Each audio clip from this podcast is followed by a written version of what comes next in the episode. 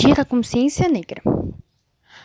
O Dia da Consciência Negra, celebrado no Brasil em 20 de novembro, foi criado em 2003, porém foi oficialmente instituído em âmbito nacional mediante da Lei nº 2519, de 10 de novembro de 2011, sendo feriado em cerca de mil cidades em todo o país. A ocasião é dedicada à reflexão sobre a inserção do negro na sociedade brasileira. A data foi escolhida por coincidir com o dia atribuído à morte de Zumbi dos Palmares. Em 1695, um dos maiores líderes negros do Brasil, que lutou pela libertação do povo contra o sistema escravista. A data, dentre outras coisas, suscita questões sobre racismo, discriminação, igualdade social, inclusão de negros na sociedade e a cultura afro-brasileira, assim como a promoção de fóruns, debates e outras atividades que valorizam a cultura africana.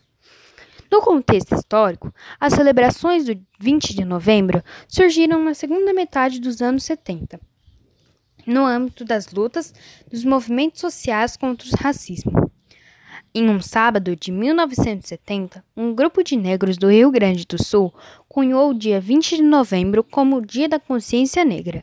O idealizador do Dia Nacional da Consciência Negra foi o poeta, professor e pesquisador gaúcho Oliveira Silveira.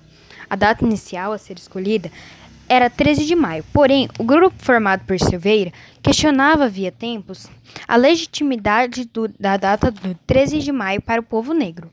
Uma publicação da editora Abril e mais algumas pesquisas sobre o Quilombo dos Palmares levaram o grupo à nova data, o 20 de novembro, a morte Zumbi. Oliveira Silveira, que se tornaria um dos intelectuais negros mais importantes do país, levou a ideia ao grupo, que a aprovou.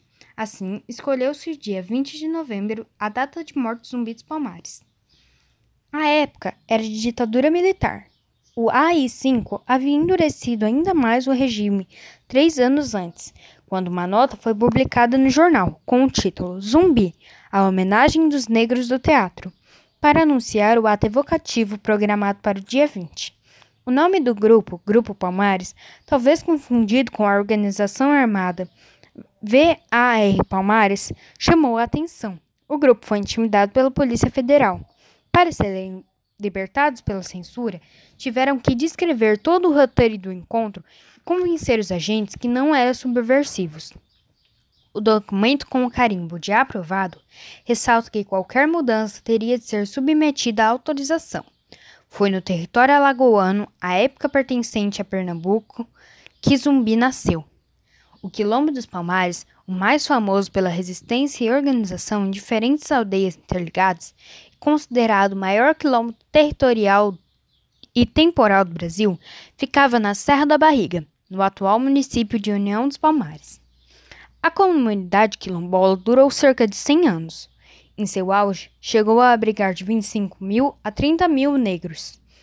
O dia homenageia o líder do Quilombo dos Palmares, Zumbi, símbolo de resistência negra no Brasil, morto em uma emboscada pelas tropas coloniais brasileiras no ano de 1900, 1695, após sucessivos ataques ao Quilombo de Palmares. Zumbi teve sua cabeça exibida em praça pública. A representação do dia ganhou força a partir de 1978, quando surgiu o Movimento Negro Unificado, MNU, no país, que transformou a data em nacional. Desde 1997, Zumbi faz parte do livro dos Heróis da Pátria, no Panteão da Pátria e da Liberdade. Em 2003, o Dia da Consciência Negra entrou no calendário escolar, com a lei que obriga o ensino da história e da cultura afro-brasileira nas escolas.